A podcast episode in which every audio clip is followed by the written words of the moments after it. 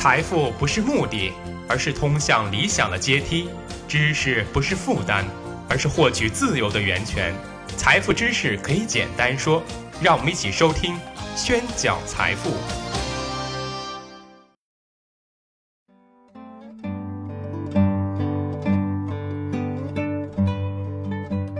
上一期啊，我们讲过，很多人花钱大手大脚，是因为他们的高档消费习惯，最终演变成了棘轮效应。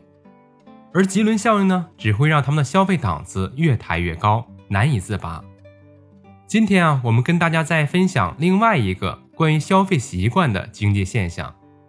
我们生活中啊，经常会碰到很多冤大头，或者我们认为的冤大头。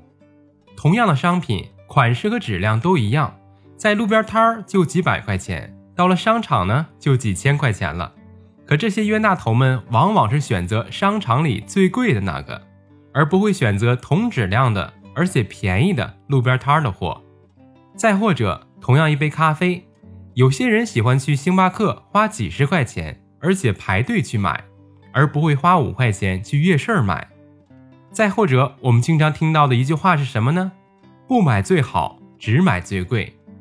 所以，我们不能否认的一点啊，我们的消费倾向很多时候会单纯的被价格高的商品所吸引。而这种消费心理是如何养成的呢？我很坦率地告诉大家，这种消费心理的养成是来自于我们的炫耀性心理。我们的消费观念往往是模仿和攀比，下意识的争强好胜。因为在一定程度上，我们的攀比会带给我们一种安全感，不会因为自己与他人的巨大差异而感到不自在。换句话说，我们都希望买到的东西比别人的更好。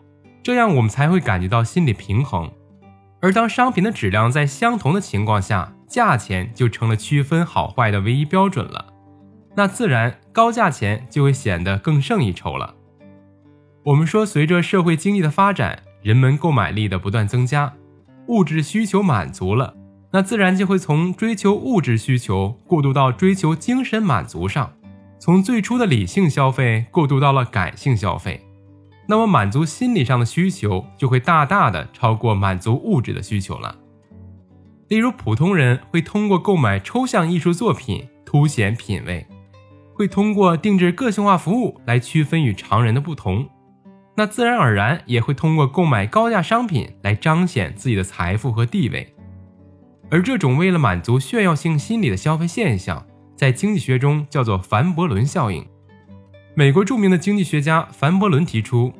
由于炫耀性心理，商品价格定得越高，反而越畅销。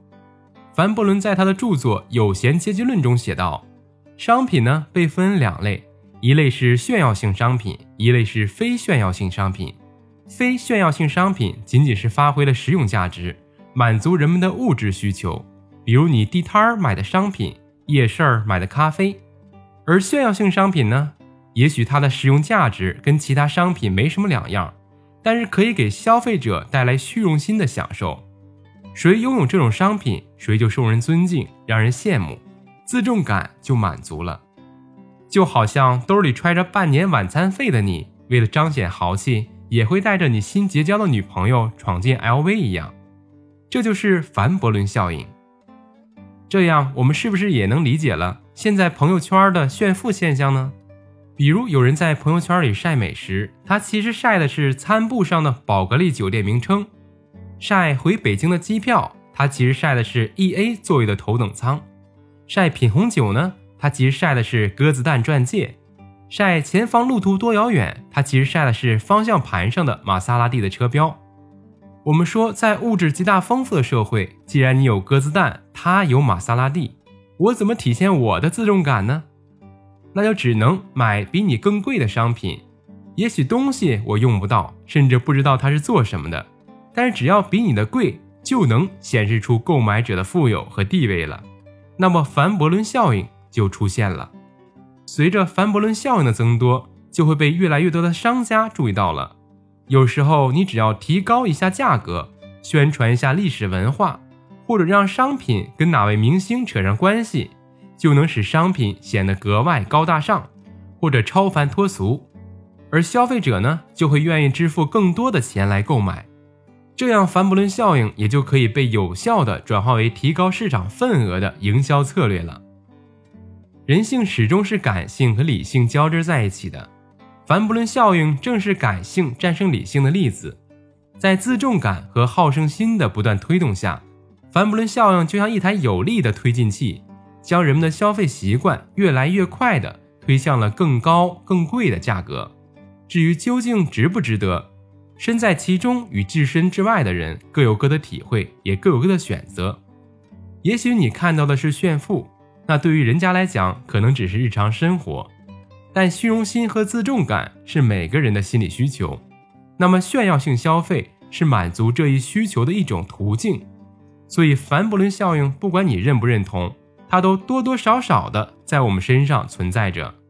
谢谢大家收听，我是张宣成。